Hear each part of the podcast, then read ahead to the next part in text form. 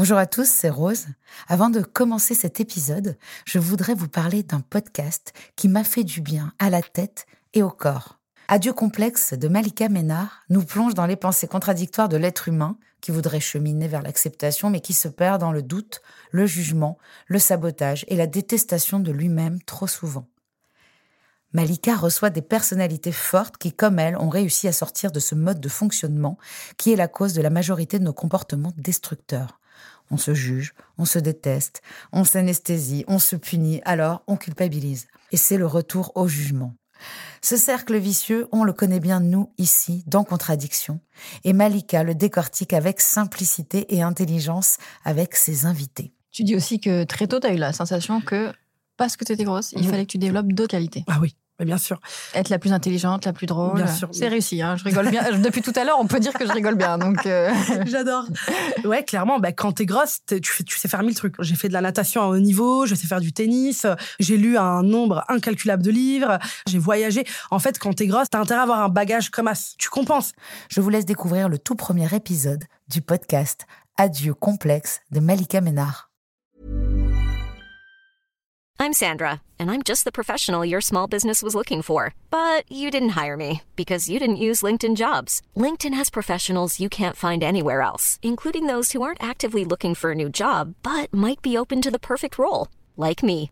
In a given month, over 70% of LinkedIn users don't visit other leading job sites. So if you're not looking on LinkedIn, you'll miss out on great candidates like Sandra. Start hiring professionals like a professional. Post your free job on linkedin.com/people today.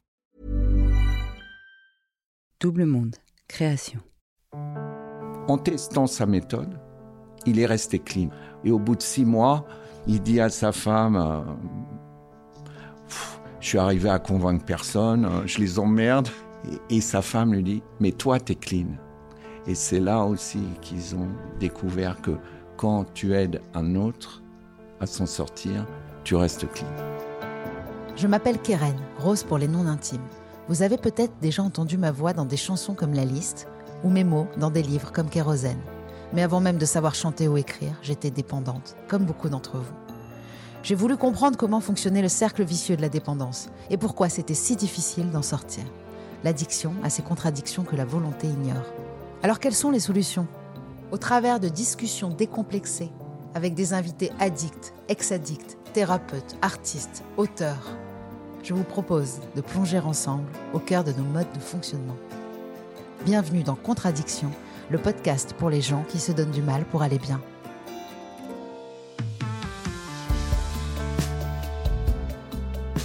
Et pour ne pas en manquer une ligne, rendez-vous sur les réseaux sociaux de Rose, de Double Monde et sur le compte Instagram Contradiction Podcast.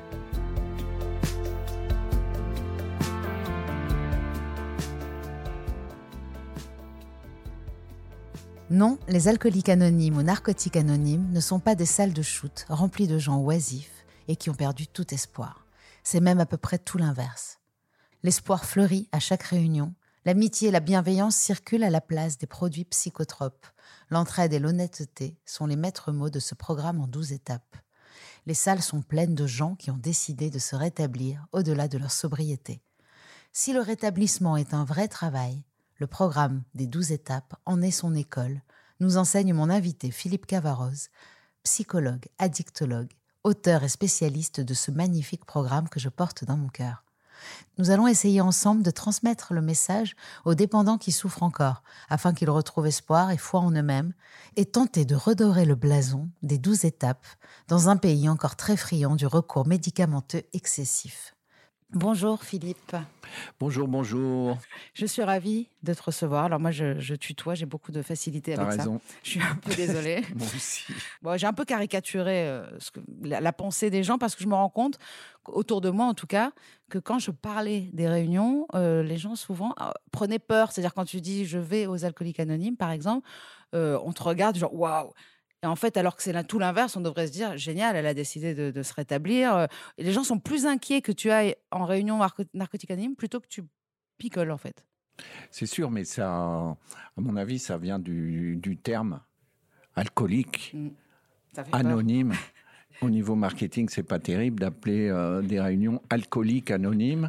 C'est, tu as l'impression que tu vas rentrer dans une salle avec des pochetrons en train de picoler. Alors que justement, ce sont des gens qui apprennent à rester abstinents. C'est Mm. tout l'inverse. C'est tout l'inverse. Donc euh, le terme alcoolique anonyme, bon, euh, je comprends que ça fasse peur. Et puis quant à narcotique anonyme, les narcotiques, c'est pareil. C'est Le pas, mot, est pire. c'est, sûr, c'est pas très euh, attractif pour nos pour nos familles, Nos bien en fait.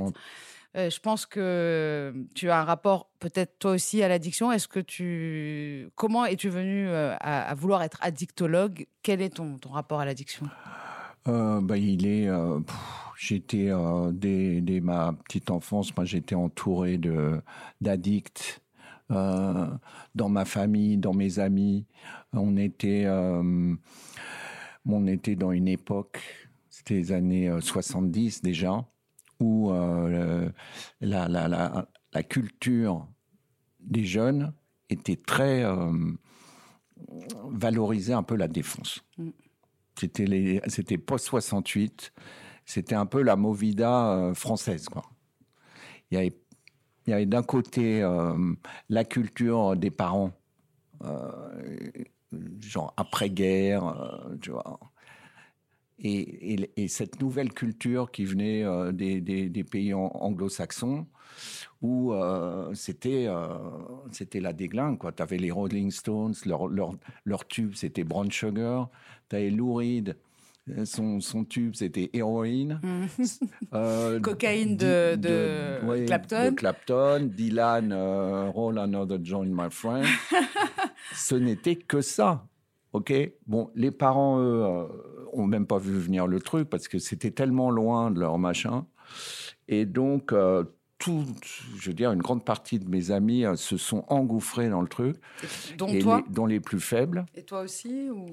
Bah, moi, j'en, j'en, j'en ai, euh, j'en ai pris comme, comme tout le monde. Après, euh, l'addiction, c'est, c'est autre chose. Euh, moi, mon histoire avec les, les groupes, si tu veux, ça a commencé aux États-Unis, où après une, euh, une fiesta, je me fais euh, mettre sur le côté par une, une voiture de police parce que j'avais brûlé un stop en cherchant une adresse, là, une porte avec les numéros, tu sais, le soir. 388, 390, paf, je crame Rien, le stop. Derrière, vous, vous, la voiture de police. Ils me font. euh, et ils me font. euh, ils me font même pas souffler dans un ballon. Ils me font marcher droit. Tu vois, sur une espèce de ligne euh, Imaginaire? imaginaire de En 10, plus. de 10 cm de large. Donc, Tu euh, avais bu? oui, oui. Et puis j'avais bu, euh, tu vois, deux, trois drinks comme à n'importe quelle fête. Mais j'étais pas vraiment, j'étais pas bourré. Mais le- je te dis, le truc, c'est que la, la, la loi, c'est drink or drive, c'est-à-dire c'est zéro tolérance. mhm. Et là, j'y croyais pas mes yeux. Ils m'en- ils m'envoient à 90 jours, 90 réunions d'alcooliques anonymes. Alors ça, je, je- je profite de ça pour, pour dire aux auditeurs que quand on commence le programme des NA, des AA, euh, quand on commence ce programme, on commence par 90 jours, 90 réunions. euh, on fait 90 réunions d'affilée. Voilà. Donc, en tout cas, c'est ce que euh, m'a prescrit ce, ce, ce juge d'un petit patelin euh, en Californie du, quand même. du Nord. C'est fou. Voilà. Et c'est là où, pour la première fois de ma vie, j'ai vu, j'ai entendu d'abord des histoires euh, hallucinantes de, de gens qui avaient euh, picolé, pris des drogues et qui étaient vraiment euh, des, des- des addicts sévères, se rétablir et être là, clean, avec euh, des regards euh, francs, euh, en bonne santé. Une intelligence, et vivacité dans le regard aussi. Exactement, de, de mecs clean. Et, c'était la première fois que je voyais euh, une solution. Parce que auparavant, justement, pour faire le lien avec avant, je veux dire, dans mes copains, il y avait des enfants d'amis de mes parents. Et donc, les histoires d'addiction que les, que les, les gamins, mes meilleurs potes, étaient déjà à 18 ans euh, dans des histoires d'addiction et les parents entre eux, je les entendais parler au téléphone tard le soir et, et, et, et un tel, il n'arrive pas à s'en sortir, ils allaient d'un psychiatre. Les parents étaient perdus, ils ne savaient pas quoi faire. Ah, C'est une époque où c'est vrai que les parents devaient voir leurs enfants avec les pompes dans le bras, avec le, les- des- dans des états incroyables, sans avoir les solutions. Il n'y avait rien. Il n'y avait Il n'y rien. avait rien. Il n'y avait rien du Et tout. puis surtout quand on faisait des cures, on ressortait, puis les gens reconsommaient tout de suite. Quoi. Il y avait, euh, il y avait aucune compétence pour sortir les gens de leur, euh, de leur addiction. Bah justement, alors donc face aux addictions aujourd'hui, on n'est pas dans les années 70, mais euh, aujourd'hui, on a quand même 8 à 10% de la population française qui, qui est addicte. Et il y a une solution euh, que tu expliques dans, dans ce livre Revivre, euh, sortir de l'addiction en 12 étapes. C'est une solution gratuite à la portée de tous, celle des 12 étapes, qui est un modèle sur lequel s'appuyer pour se libérer d'une dépendance lourde. Cette méthode se base sur les groupes de parole autour d'un principe simple des addicts aident d'autres addicts. Alors la première chose que l'on apprend à NAOA, c'est que notre dépendance est une maladie. Le dépendant choisit de consommer, pas de devenir dépendant. Alors ça c'est hyper fort parce que oui, on choisit, on va, on va pas enlever toute responsabilité. Je choisis de prendre de la drogue ou de fumer ou de boire, mais je n'ai pas choisi que j'allais en être dépendant. Donc finalement, il n'est il pas responsable de sa maladie. Mais ce qu'on vient de dire avec le programme, c'est qu'il devient responsable de son rétablissement. Alors, quelles conséquences elle a cette information du fait de savoir qu'on est malade, qu'on n'est pas responsable, qu'il faut arrêter de se taper dessus, que non, ce n'est pas de la faiblesse? Euh, Quelles conséquences ça a déjà quand on rentre dans le programme pour le dépendant de savoir ça? Bah, déjà, tu, tu le dis un peu dans, dans la question. On- quand on, on sait que c'est une maladie, on, on arrête de se tape- on arrête de se taper dessus. On, on- on subit une maladie comme euh, n'importe quelle autre. Et euh, qui dit maladie dit des, hum, une, une liste de symptômes et, et également une, euh, une solution. Une, une solution pour euh, sortir de la maladie. Tant que, tant que c'est vague, tant que tu n'as pas une, une, une maladie définie, Bah oui. je veux dire, t'as pas, de- tu vas pas chercher de solution pour, pour ce problème. Il faut, il faut établir le problème, c'est-à-dire la maladie, quelle est-elle, L'admettre. ses caractéristiques, pour trouver euh, une solution par rapport à- à- au problème que tu as défini. Contrairement à, à- à- à des médecines qui vont essayer de traiter le symptôme, c'est-à-dire l'alcoolisme, c'est un symptôme de la maladie de la dépendance. Parce que le dépendant a plein d'autres symptômes, en fait. hein. De l'égocentrisme, euh, la dépendance à d'autres produits d'ailleurs, ou euh, la codépendance avec des gens. Enfin, il y a, y y pas mal de symptômes qui montrent la dépendance. Euh, L'alcoolisme, ce n'est qu'un symptôme. La consommation n'est qu'un symptôme. Voilà, voilà. L'alcoolisme est la maladie. La consommation n'est qu'un symptôme. C'est sûr que si tu, si tu, tu vas prendre des, des, des psychotropes, c'est que derrière, il y a, il y a, il y a, il y a autre chose. Mhm. Et que le, la, la, la consommation d'une substance, en fait, c'est la, c'est la face immergée du, De l'iceberg. C'est quoi la différence entre rétablissement et abstinence, justement? C'est d'aller soigner la cause, j'imagine? Bah, la- l'abs- L'abstinence, c'est euh, euh, simplement ne, ne pas consommer. Alors que le rétablissement, ça, ça, ça, ça prend en compte euh, un programme, un travail au long cours. Mhm. Euh, il y a une temporalité longue de rétablissement. C'est deux, deux, deux, deux notions. euh, D'ailleurs, c'est différent aussi abstinence et sobriété. Parce que la sobriété, c'est ce qu'on recherche quand même dans le programme. Qui n'est pas l'abstinence, en fait. C'est la sobriété euh, alors, euh, globale, quoi, émotionnelle. Enfin, l'abs- l'abs- L'abstinence, ça serait plus euh, biologique, médical. d'accord. avec l'empêchement donc de consommer un truc, alors que la sobriété, ça touche plus, tu vois, tu, tu peux être émotionnellement sobre, ça touche plus la, le, versant psy- psy- psy- psychologique, philosophique, la, la sobriété. Alors, d'où vient cette méthode? C'est le livre des AA, le Big Book, c'est c'est Bill. Euh, Est-ce que, est que tu peux nous... nous- Oui, nous c'est dire un, c'est un, ce c'est un ancien euh, trader euh, de Wall Street qui était vraiment un, alcoolique dernier, der- au dernier stade, quoi. qui a eu la chance de, en fait, de faire des rencontres.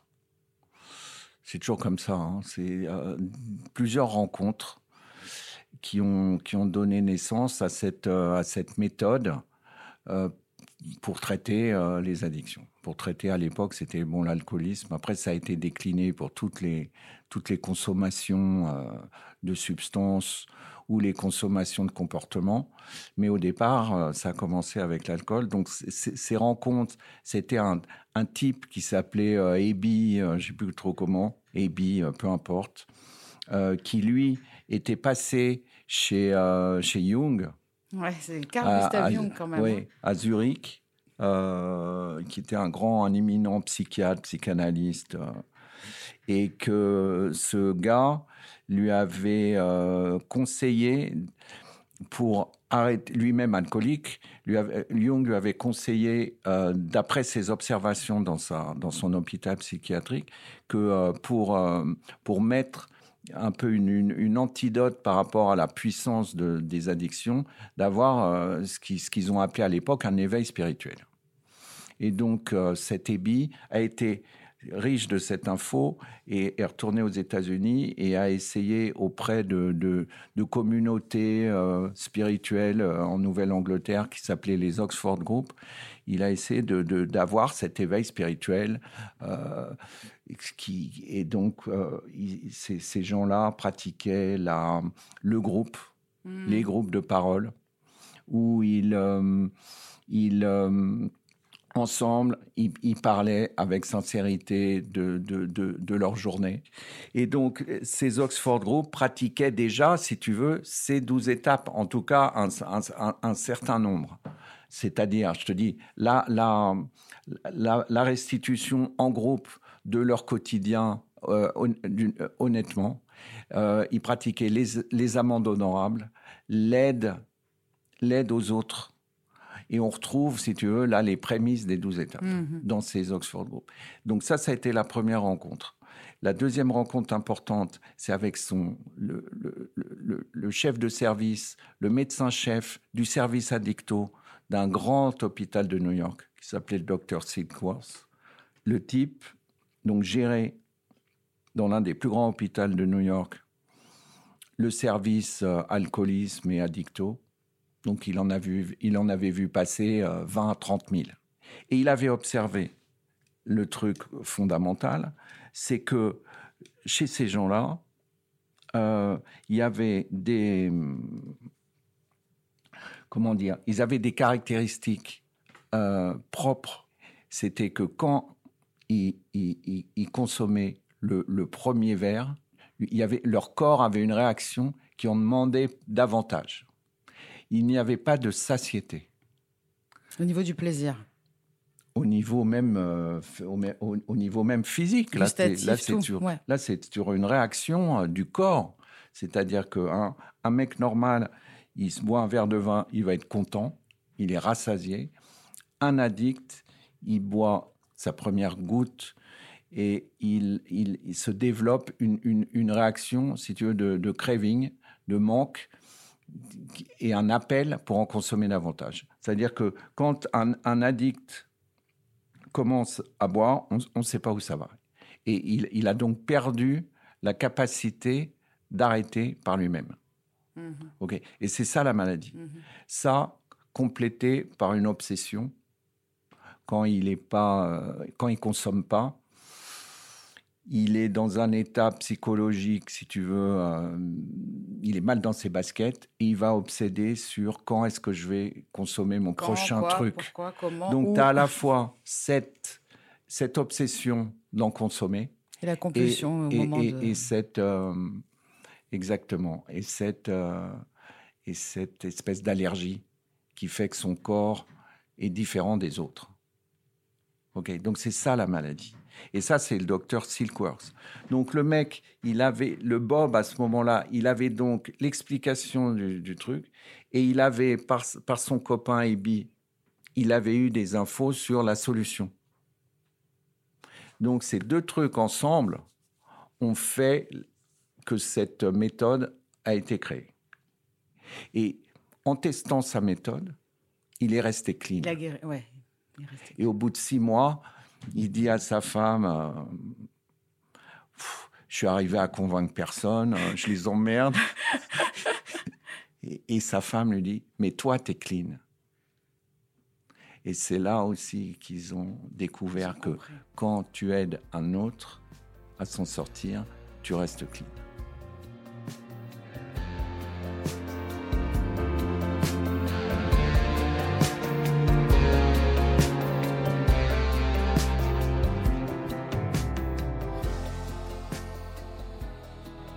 Les étapes, c'est quelque chose qui- qu'il va falloir aborder évidemment, mais c'est tellement vaste qu'il faudrait euh, un podcast pour chaque étape, largement. Déjà, il y a les piliers du programme, c'est le groupe et les 12 étapes. Il faut savoir que le groupe et le, et le travail des 12 étapes, les étapes se travaillent euh, personnellement, seul. euh, on écrit les étapes et on les partage avec son parrain. Donc il y a l'idée de groupe, de fait. parrain et des 12 étapes. Donc c'est les deux jambes du, du, programme en fait. hein. Donc pourquoi est-ce que le groupe est si important? Avant de parler des 12 étapes. Oui. Donc, ils ont écrit ce livre avec cette méthode qui marchait euh, si bien et il leur fallait pour diffuser donc euh, ce message, il leur fallait un endroit et donc ils ont créé ces groupes où justement les, les, les addicts, euh, les alcooliques pouvaient euh, pouvaient se retrouver et, et, et, et apprendre cette cette méthode. Ok.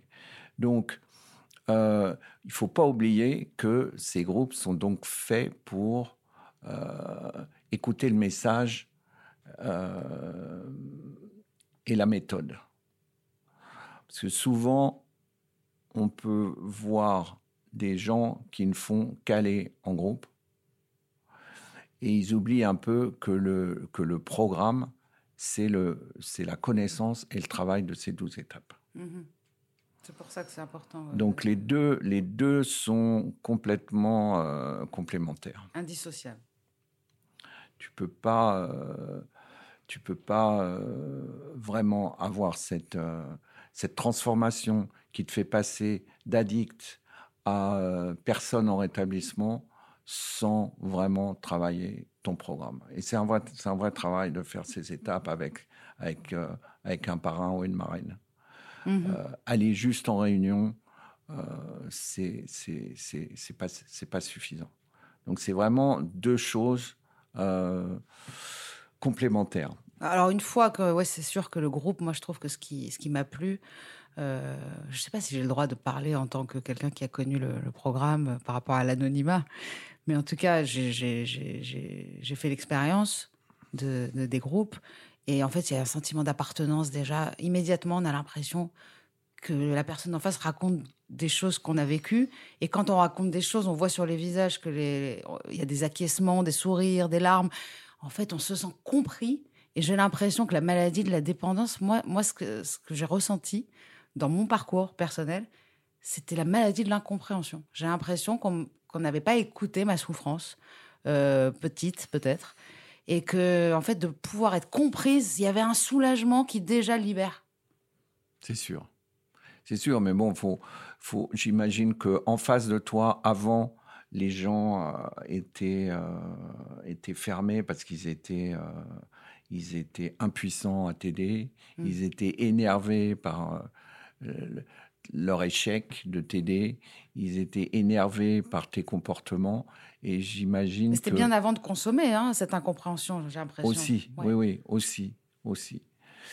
Et que euh, quand tu as hum, vécu le, le, le- le truc de l'intérieur, tu as, accès à une tolérance Mm. par rapport à ceux qui, qui, qui, qui vivent la, la même chose, que non pas euh, les autres qui, supportent.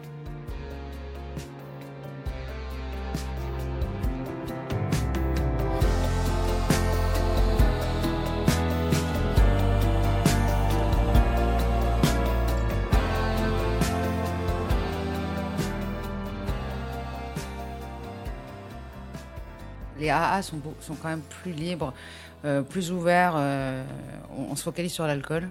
Donc, euh, si les personnes fument des pétards ou, euh, prennent des anxiolytiques, on continue à compter les jours de clean. Euh, euh, chez les NA, par exemple, un demi Xanax et tu repars à zéro. Donc voilà, il y a des fraternités plus ou moins ouvertes aux antidépresseurs ou, ou à autre. Moi, c'est vrai que ça peut faire un peu peur les NA, c'est assez radical. En tout cas, NA, AA, tout ce qu'on voudra comme programme en A, ils ont 12 étapes. Et c'est euh, le point d'entrée des étapes, c'est hum, la reconnaissance du déni. On commence par ça, c'est la condition sine qua non du rétablissement. C'est la première étape? Oui, la, première étape, bon, elle, euh, permet simplement de, de- de cerner le problème, de, de t'auto-diagnostiquer. Toi-même, tu te demandes. Est-ce que tu es, est-ce que es dépendant ou pas? C'est le début. Mhm. Et tant que tu n'as pas répondu oui à cette question, c'est un peu compliqué d'avancer. Voilà, exactement. Donc, on te, on te- la première étape consiste à, à répondre à, à des, à, des questions euh, toutes simples, du style euh, quand tu commences, euh, Est-ce que tu arrives à t'arrêter est-ce que tu arrives à t'arrêter euh, quelle est ta, quelle est, Quelles sont les conséquences de Et le, la personne, donc, est amenée à, à réaliser que oui, oui, oui, elle ne peut pas s'arrêter. Et donc, c'est la fin du déni. Et donc, c'est une, étape d'honnêteté. Voilà, et parce que on a tous tendance à mettre euh, sous le tapis euh, des, des, des, des, réalités euh, pas, pas agréables à, à réaliser, que oui, chaque fois que je, que je commence à, à boire un coup, je ne sais pas où, où je vais terminer. Mhm. Et, et- et cette première étape t'amène à dire oui, oui, euh, je suis impuissant par rapport à, ma, à mon produit de choix, à mon, à mon, mon alcool, à, ma drogue, etc. C'est admettre que tu es dépendant. On et- appelle ça et euh, la capitulation même. Voilà. ça. Capituler face à la maladie. Capituler. Et, la- Voilà. et ça nous amène à la deuxième étape qui est? La deuxième étape, si tu veux, euh, elle, euh, elle, elle fait apparaître la, la notion de, de, de puissance. Donc, impuissance, tu n'as pas la puissance d'arrêter. Donc, il faut trouver une, nouvelle puissance. Et donc, euh, tu arrives dans ces, euh, dans ces réunions. Et comme, comme je disais tout à l'heure, tu arrives devant des gens qui, eux, ont arrêté et tu, euh, tu, tu, tu commences à croire, émerge cette, cette possibilité de croire quelque chose plus fort que toi, qui est donc cette, euh, ce groupe, cette méthode. En voyant des gens qui y sont arrivés à arrêter et que toi, tu n'es jamais arrivé, tu te rends compte que donc il y a cette, cette puissance plus forte que toi existe. Et ça, c'est tout à fait, euh, tout à fait euh, intéressant parce que l'addict avec son produit est devenu complètement euh, narcissique, égocentrique, à un il stade. a besoin de euh, personne. il a besoin de personne. Il a son petit produit dans sa poche. Ça l'aide à, à faire tout dans sa vie. Quoi. En fait, la deuxième étape, ça, ça donne l'espoir que c'est possible, en fait. Euh, la troisième, c'est la confiance dans la méthode des douze étapes. Alors, c'est quoi cette confiance? C'est Alors la troisième étape, c'est comme les- ça évolue par rapport à la deuxième, où là, tu es amené à croire, si tu veux, qu'il y a une puissance qui va t'aider. La troisième étape, c'est t'y t'y confier et s'y mettre, accepter de faire ce que, ce que le groupe, ce que la méthode te suggère. lâcher prise. de faire confiance et d'y aller. Et là, le, et le, le vrai travail d'action, le vrai programme en lui-même commence à la quatrième. La quatrième étape, c'est dresser l'inventaire euh, en fait de ses défauts de caractère. C'est ça? Et de ses qualités. Donc, et de ses qualités, c'est vrai. C'est une introspection. Ouais. C'est apprendre à se connaître. Connais-toi toi-même. Euh, et ça prend, euh, ça prend, ça peut prendre du temps. C'est pour ça qu'on on y revient et que le et que le programme est presque infini parce que euh, ce qu'on va euh, découvrir à l'instant euh, T0 à quelques semaines de, de, de, ta, de début de sobriété, ça va, ça va évoluer et Ah oui. que cinq ans après, tu auras souvent besoin de refaire une introspection à l'instant euh, T1. Alors, en fait, euh, on n'a pas précisé parce que je- c'est pas non plus évident pour tout le monde de savoir quand on explique ce qu'est la première ou la deuxième ou la troisième. En effet, il y a le, le- le symbole et le sens, mais surtout comment ça se fait concrètement? Il y a des questions, énormément de questions euh, dans chaque étape sur- auxquelles on doit répondre par écrit. Euh, honnêtement, tout seul chez soi, on essaie de prendre une demi-heure, une heure par jour pour travailler ces étapes. Ça s'appelle travailler ces étapes. Quand on a fini une étape, on la partage avec son parrain, c'est-à-dire qu'on lui lit et il peut tout à fait dire que c'est pas tout à fait honnête, qu'on devrait retravailler telle ou telle question, ou alors tout simplement on passe à la seconde étape, voilà, l'étape d'après. Une fois qu'on a dressé la liste de sa personnalité, objectivement, on, on, arrive à, à se- à- à confesser ses torts à une autre personne. Euh, donc on, fait une liste de ses défauts, on demande à notre puissance supérieure, à, Dieu tel qu'on le conçoit, de nous les enlever. Euh, en fait, on, demande de l'aide, en gros. Euh, on, fait aussi amende honorable, c'est-à-dire on s'excuse auprès des gens qu'on a, blessés à cause de notre consommation. Donc, toutes ces étapes-là amènent à la onzième, de, sp- de, qui est extraordinaire, je trouve, parce que quand même, dans le programme, on médite. C'est très important de pratiquer la spiritualité en méditant et en priant. Et la douzième, c'est un éveil spirituel. Ils disent un réveil spirituel, d'ailleurs. Euh, moi, je pense que ça fonctionne tout à fait. Et aider, d'autres euh, dépendants. Exactement, de rester- transmettre le message qui Voilà. fait que, en fait, la boucle est Donc bouclée. attendre 12 ans pour, euh, pour faire ça, comme on l'entend des fois, ça n'a pas beaucoup de sens. Est-ce qu'on peut juste s'attarder sur le- la, la- la place de la spiritualité, mais juste de la puissance supérieure, qu'on comprenne, que ça fasse pas peur aux gens quand on arrive de, de parler de Ouais. Dieu? Parce que les agnostiques aussi se rétablissent et les athées aussi se rétablissent au sein du programme.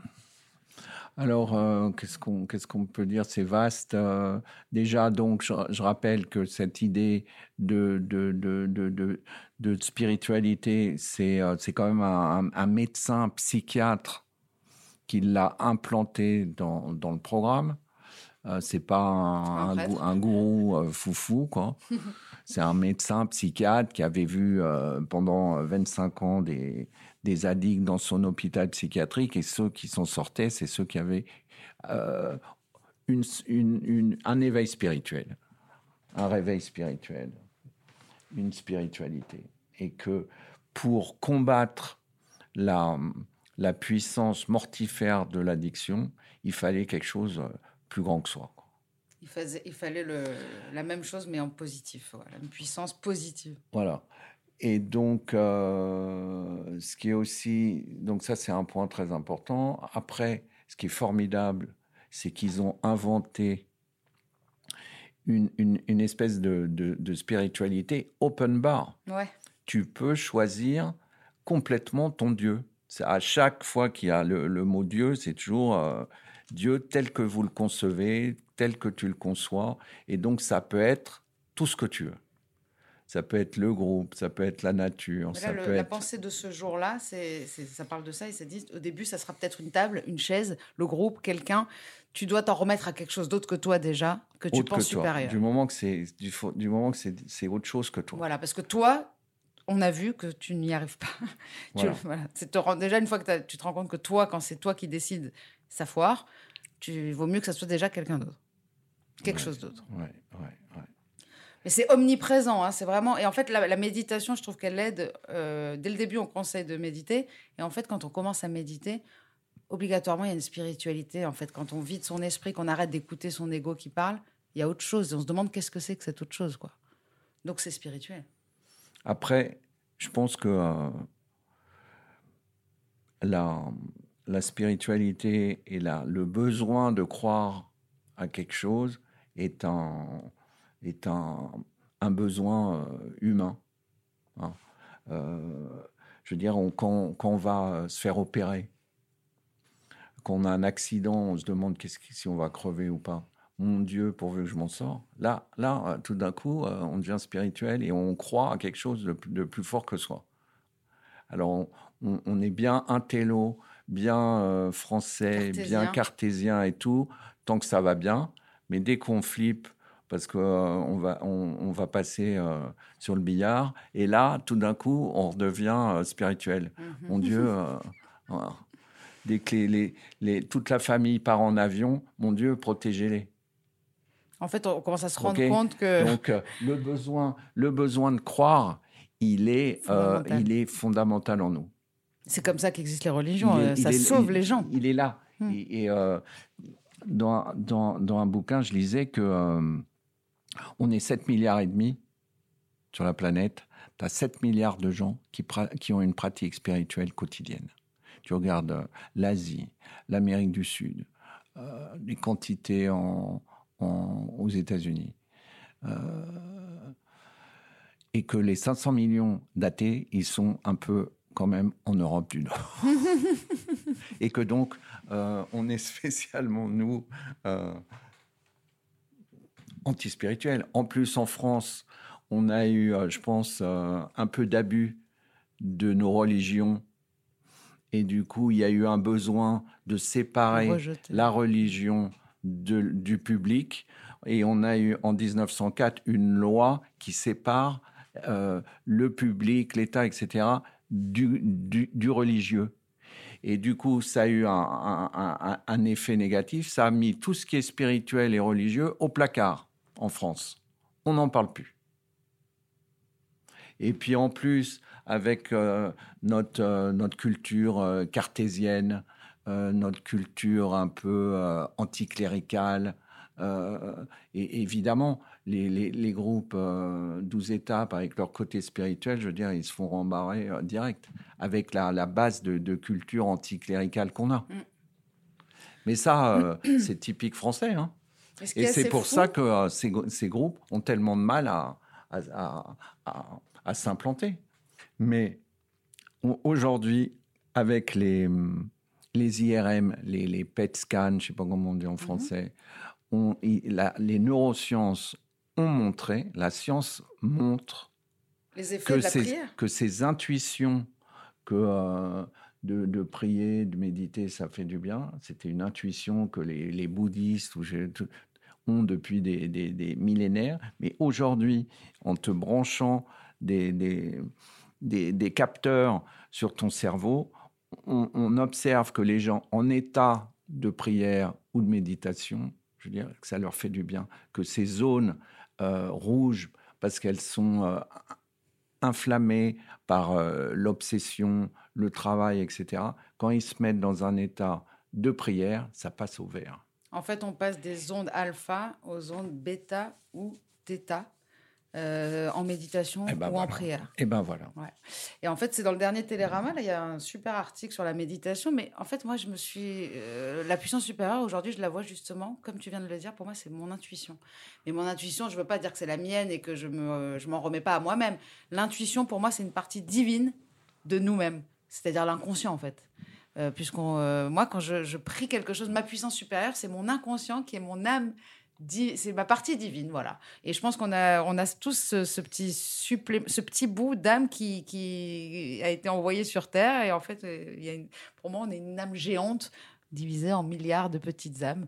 Euh, chacun peut voir exactement ce qu'il veut. En fait, c'est ça qui est ouf. On peut voir la lumière, on peut voir les arbres, on peut prier, euh, on peut prier sa grand-mère, on peut prier ses anges gardiens, ses guides spirituels. Euh, L'essentiel, c'est la spiritualité et surtout de sortir de l'ego. Voilà, je pense que c'est ce qui est le plus difficile pour tout le monde et encore plus pour un dépendant. Mais en fait, pour conclure, parce que je, je pourrais parler des heures, mais j'ai souvent l'impression que c'est une chance d'avoir euh, été dépendant et de connaître ce programme. Est-ce que j'ai tort? Bien sûr. Je me dis qu'il y a des gens qui n'ont pas de On programme. l'entend. euh, T'es pas la seule, on l'entend souvent dans les réunions. Moi, en tant que psy, j'en vois euh, beaucoup de monde en réunion. Parce qu'il n'y a, pas que les- il y a pas que les substances, il y a beaucoup de, de- de personnes qui ont du mal avec les relations euh, Effectivement. affectives ou, ou pas, ou pas Ou en ouais. actives. Et là, tu as, t'as des groupes comme les codépendants anonymes, Coda. Coda, tu as les, les Alanons qui, qui t'apprennent à gérer les gens un peu tarés. Les alanons, c'est pour les proches. C'est pour les C'est proches. ça qui est fort Mais- aussi. Les mais- proches de gens addicts. Oui, donc euh, je, je, je, je, complète mes, mes, mes, mes thérapies, mes psychothérapies, souvent par euh, la, un, accompagnement par ces, par ces programmes. Parce qu'ils peuvent y aller plusieurs fois par semaine, que c'est gratuit, qu'ils vont, qu'ils vont trouver des, des copains qui ont, qui, ont, qui ont les mêmes problèmes qu'eux et qu'ils vont pouvoir, genre, euh, à tâtons, euh, essayer des, stratégies, euh, des solutions, et qu'en une heure, une fois par semaine, on ne peut pas faire ce travail. Oui, parce qu'en fait, quand on dit 90 jours, 90 réunions, ça semble fou, mais il y a des gens qui continuent après et qui font 300 jours, 300 réunions. En fait, c'est tellement agréable aussi. On apprend tellement sur soi. Et, je pense que c'est hyper honnête de ta part de dire ça parce que les psys peuvent avoir peur aussi que la personne trouve ce qu'elle cherche euh, là-bas et Ah, qu'elle revienne arrive, plus, quoi. Ça arrive. Bah oui, mais, Mais en tout cas, toi, ce que tu veux, c'est le rétablissement, j'imagine. Voilà, c'est que les gens euh, aillent mieux. Voilà, c'est pas qu'ils reviennent chez toi, tu vois. Et en fait, il faut dire aussi euh, aux gens qui nous écoutent, s'ils ont un problème d'addiction, si vous allez voir des psychothérapeutes qui vous proposent pas d'essayer d'a- d'aller dans des groupes de parole, euh, je trouve que pour moi, c'est pas bon signe. Oui, oui. Bon, maintenant, si tu veux, il n'y a pas des groupes euh, pour, euh, pour tout. Il y a des, je, je- ça ne me vient pas à l'esprit là, mais il y a des gens, j'en vois pas en groupe parce qu'ils ont rien à y faire et que euh, c'est pas leur truc, quoi. Évidemment, oui. c'est- c'est Je toujours. parle de, vraiment d'addiction il y a euh, une addiction, une produit compulsion, un truc, voilà. Mais tu as des gens, il faut leur faire de l'EMDR, il faut leur faire d'autres d'autres Mm, formules thérapeutiques, tu vois, d'autres outils thérapeutiques. Et juste pour terminer, le, le, le lien, en fait, c'est ça aussi qui est très important, c'est que les gens créent du lien et quand on consomme, on a brisé le lien avec les gens, avec la société. Et dans le groupe, on recrée ce lien avec un parrain, une marraine, enfin, y a- et en fait, le lien, parce que j'ai vu un- une expérience assez folle sur des souris qui étaient toutes dans une même cage et il y avait de la drogue, elles en prenaient, donc de la cocaïne, mais elles ne devenaient pas addictes. Et en fait, ils ont mis ces souris dans différents, euh, différents box. Mhm. Et elles, elles étaient seules, donc, et elles sont devenues addictes. Mhm. Donc voilà, il faut recréer du lien et je pense qu'il n'y a pas Bien mieux sûr. que les groupes. De toute façon, l'addict, il, est, euh, il est câblé pour l'autodestruction, l'isolement, euh, pour sortir de, de, ce, de- pour se décabler et remettre les câbles en bon état. Je veux dire, il y a, il y a du boulot et les, ces, ces groupes euh, et cette méthode en 12 étapes, euh, il y a le temps. C'est gratuit. Et, euh, On a le temps de se déprogrammer. Merci d'avoir éclairé sur ce programme qui mérite vraiment qu'on, qu'on- justement qu'on mette de la lumière dessus. Je suis très contente de t'avoir reçu, Philippe Cavarose. Et puis, euh, lisez, revivre.